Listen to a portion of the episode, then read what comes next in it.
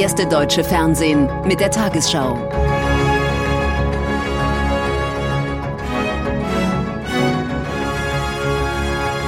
Heute im Studio Julia Niharika-Sen. Guten Abend, meine Damen und Herren. Ich begrüße Sie zur Tagesschau. Bundesaußenministerin Baerbock hat sich in Israel zur besonderen historischen Verantwortung Deutschlands bekannt. Die Sicherheit Israels sei und bleibe deutsche Staatsräson, erklärte Baerbock bei ihrem Antrittsbesuch in Jerusalem. Zum Auftakt noch vor den politischen Gesprächen gedachte die Ministerin in Yad Vashem der Millionen Opfer des Holocaust. Nach einem Besuch in den Palästinensergebieten sind Jordanien und Ägypten weitere Stationen von Baerbocks Nahostreise. Es ist der erste Termin dieses Tages und der emotionalste. Außenministerin Baerbock besucht die Holocaust-Gedenkstätte Yad Vashem. Hier gedenkt sie der mehr als sechs Millionen Jüdinnen und Juden, die von den Nazis ermordet wurden. Unter ihnen eineinhalb Millionen Kinder. Mehrmals versagt ihr die Stimme. Der Gedanke an den Schmerz jedes einzelnen Kindes, jeder einzelnen Mutter, jedes einzelnen Vaters ist kaum zu ertragen. Deutschland stehe eng an der Seite Israels, das macht Baerbock deutlich. Auch beim Treffen mit ihrem Amtskollegen Lapid am Mittag. Dennoch, mit guten Freunden müsse man auch über Streitfragen reden. Die Außenministerin bekennt sich erneut zur Zwei-Staaten-Lösung und verurteilt den israelischen Siedlungsbau im Westjordanland. Wir halten ihn für schädlich und mit dem Völkerrecht nicht vereinbar. Ihr israelischer Amtskollege verweist auf eine komplizierte Regierungskoalition. Bestehende Siedlungen werden bestehen bleiben, sagt er. Aber wir werden nichts bauen, das die Möglichkeit einer Zwei-Staaten-Lösung verhindert. Premierminister Bennett lehnt einen palästinensischen Staat ab. Zugeständnisse gibt es in dieser Frage nicht, auch kein Interview. Am Nachmittag besucht die Außenministerin Ramallah im palästinensischen Westjordanland.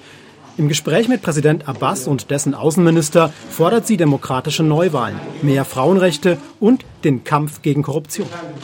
Außenministerin Baerbock ist hier angetreten, um den festgefahrenen Nahostfriedensprozess wiederzubeleben. Doch die Palästinenser beharren auf einer Zwei-Staaten-Lösung. Die derzeitige Regierung in Israel will darüber gar nicht verhandeln.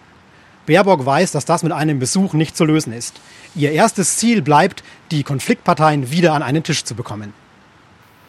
Bundeskanzler Scholz hat den baltischen NATO-Partnern Solidarität in einem möglichen Konflikt mit Russland zugesichert.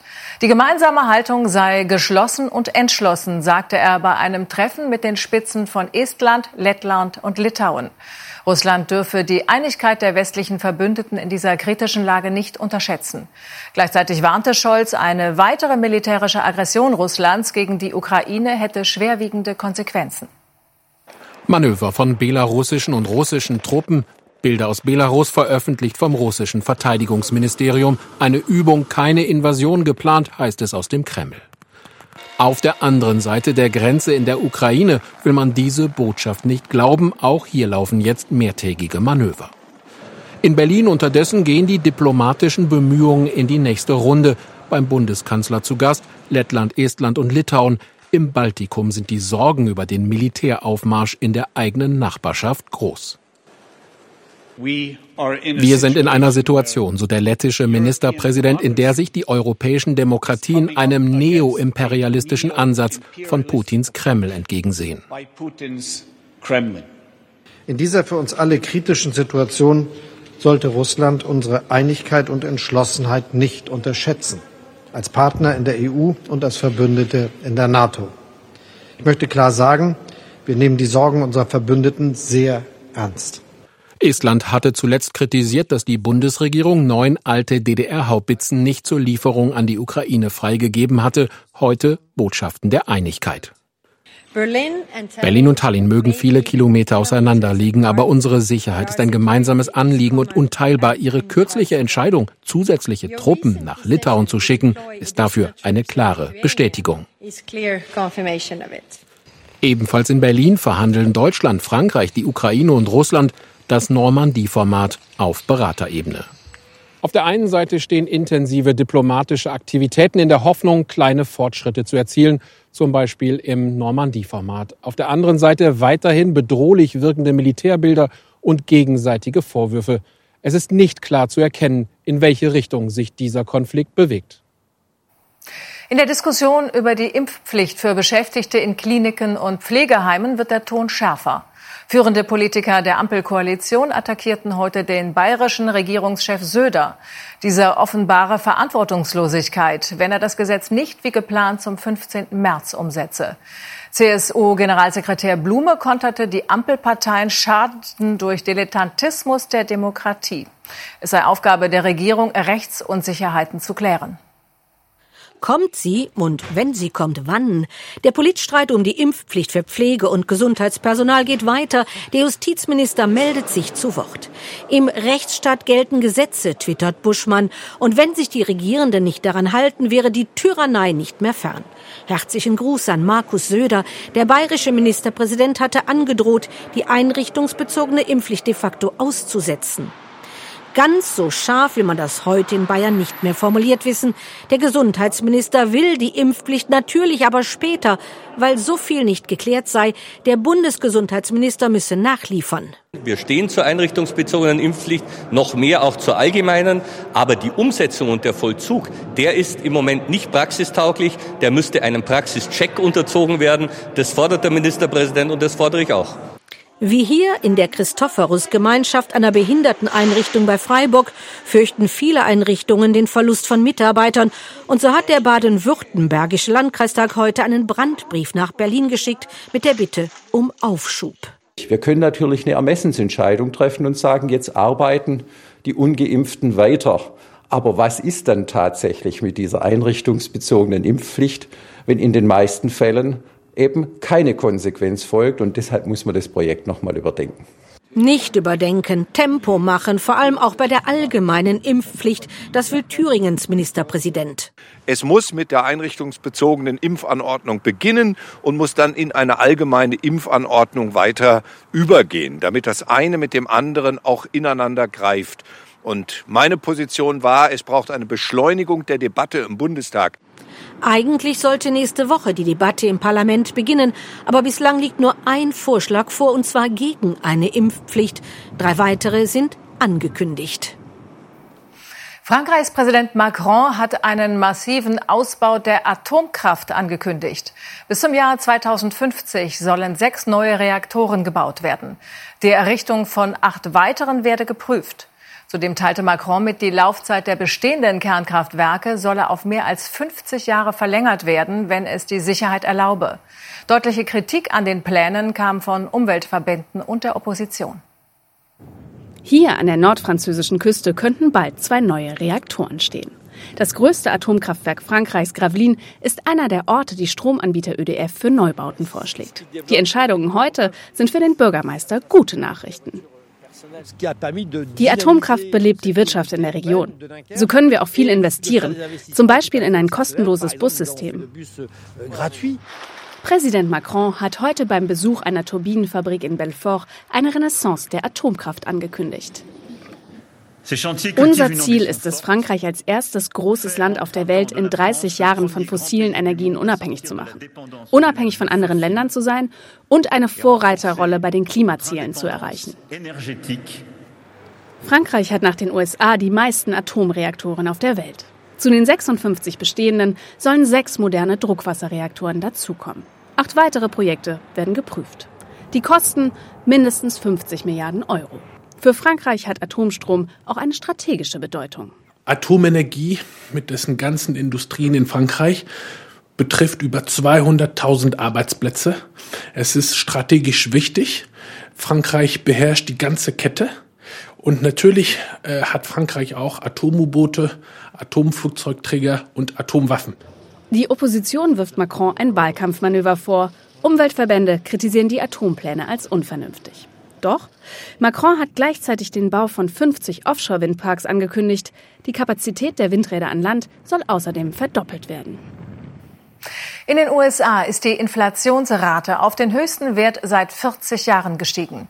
Im Januar lagen die Verbraucherpreise 7,5 Prozent höher als im Vorjahresmonat, wie das Arbeitsministerium mitteilte. Der starke Anstieg der Teuerung hatte bereits im vergangenen Frühjahr begonnen.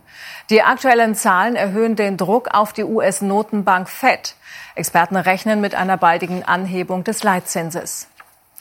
Trotz hoher Corona-Inzidenzen ist der Glamour der Filmwelt zurück in Berlin. Feierlich wird am Potsdamer Platz zur Stunde die Berlinale eröffnet.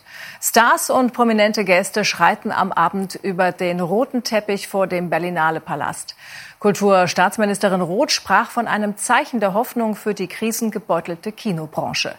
Insgesamt 256 Filme aus 69 Ländern werden bis zum 20. Februar im Rahmen des Festivals gezeigt, unter strengen Pandemieauflagen.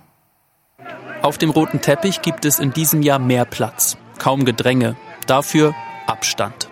Zur Berlinale Eröffnung sind nur halb so viele Gäste geladen wie sonst, aber immerhin noch 800. Das ist schön, aber es ist auch ähm ich bin zwiegespalten irgendwie. In Berlin sind die Kinos geöffnet, es finden Konzerte statt, die Leute sitzen im Restaurant. Warum nicht unter diesen verschärften Sicherheitsbedingungen auch hier im Berlinale Kino? So what? In den Berlinale Kinos wird nur die Hälfte der Plätze besetzt. Es gilt Maskenpflicht und 2G+.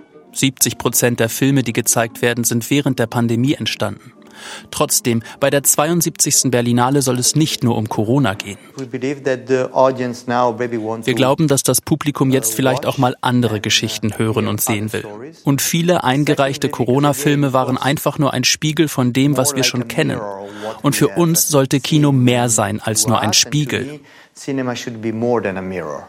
Dass die Berlinale angesichts der Corona-Lage überhaupt stattfindet, ist umstritten. Doch das Festival will ein Hoffnungszeichen für die Filmbranche setzen, verzichtet dafür auf fast alle Partys, verfolgt ein strenges Hygienekonzept. Man will einfach wieder mal soziale Energien und Normalität und all das.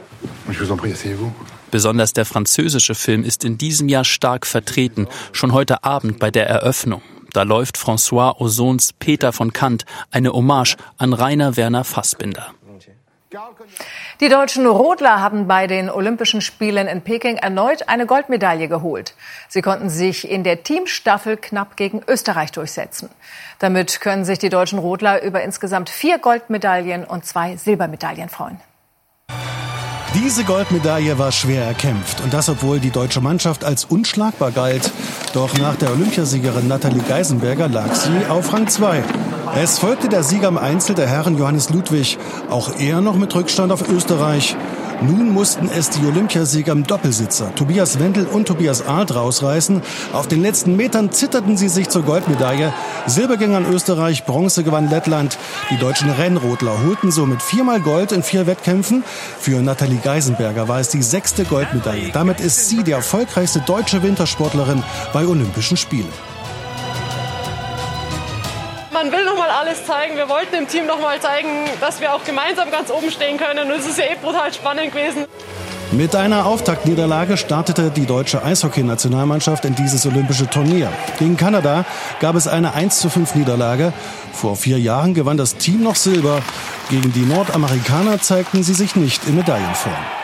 Währenddessen scheint es einen weiteren Dopingfall bei diesen Spielen zu geben.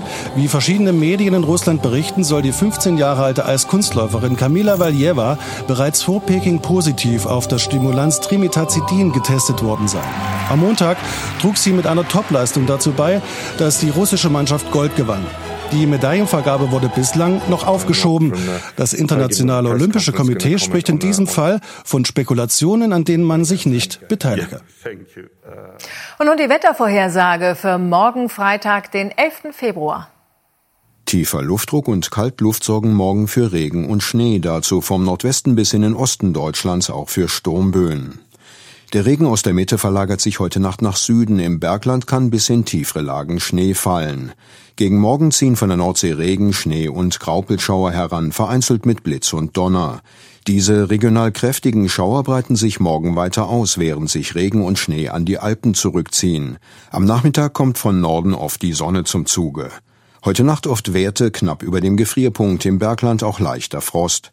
Morgen nur einstellige Werte im östlichen und südlichen Bergland nahe 0 Grad. Am Samstag verbreitet sonnig und trocken, auch am Sonntag vielerorts freundlich, im Nordwesten aber wieder mehr Wolken und gebietsweise Regen. Am Montag wird es unbeständig und vor allem in der Nordwesthälfte windig. Um 22.15 Uhr sehen Sie diese Tagesthemen. Berlinale trotz Corona und wie die Kinowirtschaft aus der Krise kommen soll. Fragen von Karin Mioska an Kulturstaatsministerin Claudia Roth. Und Zweifel am Bundeswehreinsatz in Mali, wie die ausländischen Truppen im Land gesehen werden. Ich wünsche Ihnen noch einen schönen Abend.